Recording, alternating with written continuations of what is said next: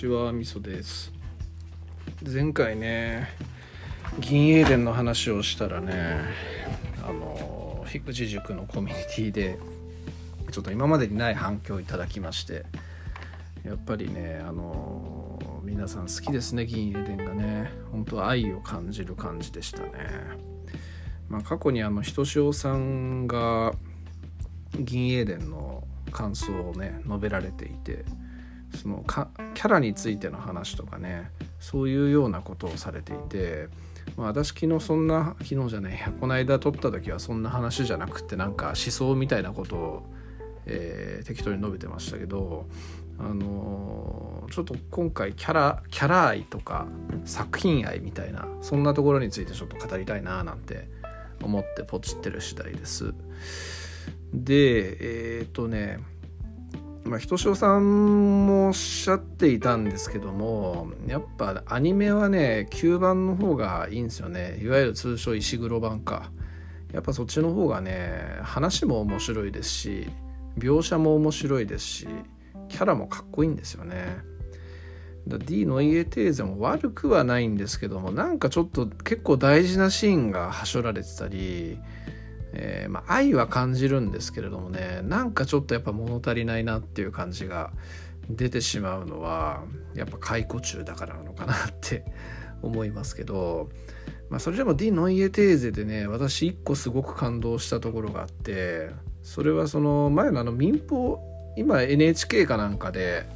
が権利持ってますけど前民放でやっていた時にのオープニングがねその確か最初なのかな？最後なのかな？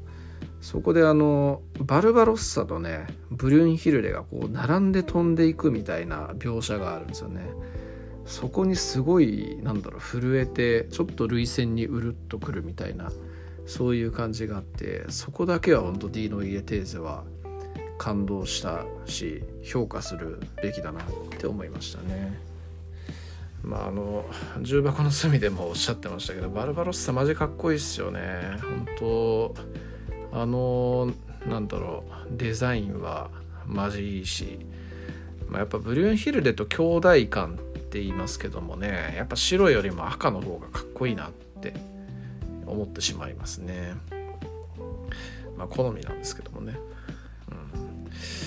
まあそんな感じなんですけど、えーまあ、話戻してちょっと好きなキャラクターとかの話もしてみようかなと思うんですけどあのまあディスコードにはねえっ、とまあいろいろもう僕みんな好きなんですけどディスコードにはファーレンハイトとアッテンボローっていう風に書いたんですよね。でファーレンハイトって皆さん知ってるかな？旧版だと水色の髪の毛した渋いおっちゃんというかあんちゃんというかで声優さんは早見翔さんっていう方がやっています。で早見翔さんってねすごいその低音ボイスの素敵なおいちゃんなんですよね。この人面白い人であの3年ぐらい前の m 1グランプリとかにも出たりしていたちょっと異色の人で。あと3年前もっと前か。あとその今なんかめっちゃその女性に大人気のヒプノシスマイクっていう作品があるんですけどそれでももう主人公級のキャラクターやってめっちゃ人気ありますね。もう60超えた人なんですけども未だ前線で大活躍されていてまあ銀英伝の頃とかでも多分3040ぐらいの年の声優さんだったんですがまずその早見翔さんの演技が超かっこいいんですよね。でファーレンハイト途中で死んじゃうんですけどその死んだ時のねセリフがねまたかっこよくってそのまあ戦艦がね爆発しそうだっていう時に、まあ、ファーレンハイト自身も重傷を負ってるわけですよ。でそこにその少年兵がね 寄ってきて「あの提督私も提督のお供をさせてください」と言うんですよね。でファーレンハイトはそれに対して「バカモン」とあの子供と一緒に子供を道連れに死んだとあっては私のバルハラの席が狭くなるって言うんですよね。かっこいいっすよね。でそれに対して少年は分かりましたと。ならばせめて形見を一ついただけませんかと言うんですよ。でそれに対してハーレンハイトは形見はお前の命だって言うんですよね。なんかねこの人の本当なんかキャラクター性っていうのがすごくうまく作られてるなと思ってて何ていうか本当高潔な人間っていう感じでねまあ結構最後がいい味出している、えー、キャラクターって多いんですけどもやっぱファーレンハイトはねかなり印象的で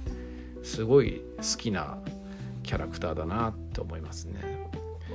で見た目はね結構冷静そうな感じで声優さんもその早見翔さんってすっげえ低音ボイスの落ち着いた声の方なんですけどでも実際のこの人の提督としての能力は超猛将型っていう感じなんですよね。かの有名なねビッテンフェルト提督のシュワルツランツンレイターとともに、まあ、あの前線を走り波動砲をぶちかまし突っ込んでいくっていうねなかなかに豪快なスタイルの戦い方をされる提督さんでして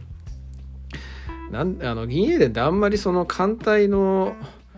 えー、艦隊を運用とかそういう描写が多くてその一つの戦艦がすごい高性能を持ってるとか、まあ、いわゆるガンダム的な描写っていうか、えー、無双するみたいなそういうのっていうのはないんですけどその唯一の例外としてそのファーレンハイトの戦艦の、えー、ヒースグラムだっけ、えー、なんだっけなえー、アースグリムか。アースグリムっていう戦艦はなぜか宇宙戦艦ヤマトみたいな波動砲がついていてそれをぶちかますみたいなそういう描写があるんですよね。そういう意味でもなんかとても印象に残ってる感じだったりします。えー、まあ、他にも魅力はあるんですけれどもちょっと語るとこれ以上語るとなんかもうわけわかんなくなってくるんでそんな感じにしましょう。でもう一方の同盟側で好きな人間はアッテンボローって言いましたけどアッテンボローはあのー、ヤン提督のね後輩なんですよね。で帝国に比べて同盟側のこう士官ってあんまり優秀な人っていなくってまあいるのかもしれないですけどあんまり描写がなくて、まあ、アッテンボローとフィッシャーとビュコックぐらいしかいないのかな艦隊指揮官っていう意味では。でその中のまあ一人なんですけども、えー、アッテンボローね何がいいかって、まあ、能力高いっちゅうのもあるんですけどすごいなんか皮肉屋で毒舌野郎なんですよね。それがねすごく好きですね。えー、なんだっけ。ポプランとねシェーンコップとねアッテンボローの3人でよくつるんでこうなんか皮肉とかヤンの悪口とかそういうのを言いまくってでたまたま現れたユリアンをいじって遊ぶみたいなそういうような描写が多くてですね。でその中でもとりわけアッテンボローがねツッコミが結構激しくってその辺が好きですねポプランとシェーンコップがよく喧嘩してるところなんかにねなんか皮肉を述べたりとかそういうシーンが多かったりしますね。でまあただこの人が好きになった決め手っていうのがやっぱりさっきの速水翔さんと一緒で声優さんなんですよね井上和彦さんっていう人が、えー、声優さんやってるんですけどあのこの人もすごい有名な人で「えー、おいしんぼ」のね山岡四郎とかえー、っとあとなんだろうな。他にもめっちゃ有名なキャラクターいっぱいやってるんですけども「えーまあ、ジョジョの奇妙な冒険」の第2部のラスボスのカーズとかね。えー、まあとにかくすごい有名なこの人のベテラン声優さんなんですけどその人のが声優やっていてでアッテンボローの一番有名なセリフってそのユリアンに対してユリアンあのこの宇宙で一番最強の言葉を知っているかっていうふうに言うんですよね。でユリアンが何て答えるんだっけな、まあ、なんかちょっと皮肉が効いた言葉を答えるんですよ。なるほどそいつも強いが。こいつに勝る言葉はないって言って。それがどうしたって言うんですよ。それがどうしたに勝る最強の言葉はないっていうね。これがね結構なんか印象的で確かに何言われてもそれがどうしたって返して返せば最強だなって思うんですよね。だこれもなんだろうな。一つの人生訓として僕の心に残ってることの一つなんですけどもね、えー、確かによくよく考えると最強の言葉だなそれはどうしたそれがどうしたって言ってでこの人そのビッテンフェルト相手とかにも結構よく喧嘩売るんですけどその時にもそれがどうしたとかってよく言ったよく言ったりっていうか1回ぐらいしか言ってないかな言ったりしてるんですよね。ま、そういうところが、えー、印象的で好きなになるなったっていうところなのかなっていう感じですねアッテンボロに関しては。そんな感じですね。でもちろんなんですけども、やっぱヤン・ウェンリーがね、僕は好きっすね。まあ、この人のようにありたいなって思いますね、やっぱり。うん、歴史家っていうね、ところがやっぱりシンパシーが湧くというかね。うん、で、やっぱ歴史学んでいて、学んでいて、えー、学んだ末にはヤン・ウェンリーのようになりたいなっていう意識がやっぱ心のどこかにあるんだろうなとも思ってますしね。まあもちろんね全然戦争強くなりたいとかねあのそういう気持ちは全くないんですけれどもやっぱりなんかこう相対的にねいや深井さんじゃないですけどもねこうその世界を相対的に見てますよねヤン・ウェンリってね、うん、当事者なのにやっぱ客観視してこう相対的に見てだ敵であるところの銀河帝国っていうところを別に完全には否定してないんですよね。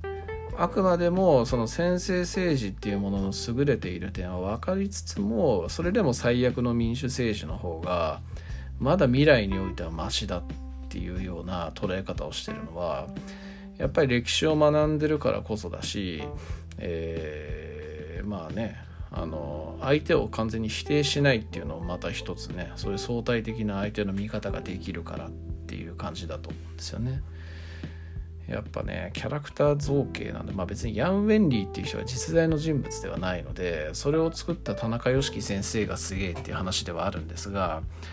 まあ、やっぱヤン・ウェンリーの魅力っていうのはそういうようなところに僕は感じたりしてるっていうところですかね。うんまあ、あとはやっぱ艦隊とか艦隊戦とかね、いいっすよね、銀英伝ね。まあ最初に挙げたね、バルバロッサはマジなんか造形としてはマジ超かっけえなと思いますし。あとはそのヤンのね、最初の機関であるところのヒューベリオンね。あれなんか旧式艦っていう設定らしいんですけども、なんかちょっと微妙にやっぱり巨人の名を、えー、表すだけあって、なんかちょっとでかく感じるっていうところと、色がちょっとね、違うんですよね。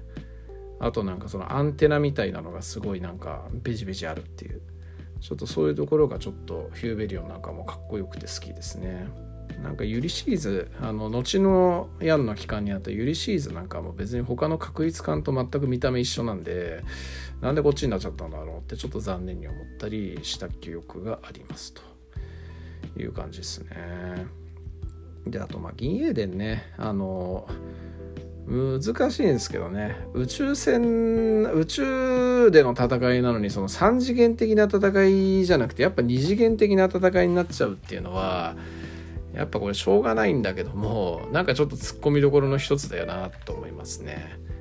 なんかごくまれにこう3次元的に上から敵が攻めてくるみたいな描写とかっていうのがあったりするんですけど、え、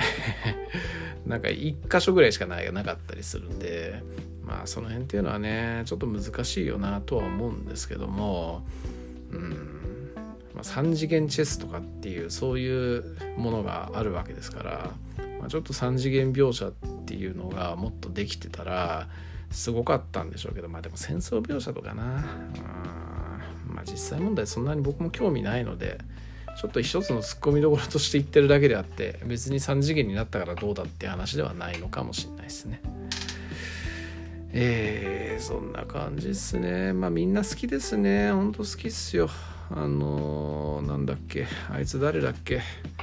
あいつですよ。名前すぐ忘れちゃうな。あのー、自由惑星同盟の悪いやつ。えー、悪いやつね。あのー、なんだっけ。地球鏡とつるんでたりとかしてたやつ。あいつなんかもね、なんかちょっと悪いやつなんですけども、あいつも悪いや悪いやつっていうかあいつなんか敵役なんですけどあいつもね結構実は好きだったりするんですよねこういうなんか生き方ができてしまう人間って、まあ、よくその作中でも言われてましたけどもなんか妖怪じみてるというかなんかすげえなって思ったりしますよねそういうところもね。まあ、実際長い人類史上にそういう人間っていうのはいたんでしょうけど、えー、ちょっとそのなんだろう保身に生きる保身と出世のために人生かけるみたいなそういう人って逆に半端ねえなみたいなそんな感じに思ったりしますね。うん、だからまあねいろんなそういう憎たらしいキャラクターとかもひっくるめて、え、やっぱり全体的にキャラはみんないいっすね。双璧もいいし、えー、地味なフィッシャーとかもいいしね。うんまあ、とにかくあの好きのひいき目ですけど全部好きです。あアンドリュー・フォークだけは嫌いです。はい。そんな感じです。ありがとうございます。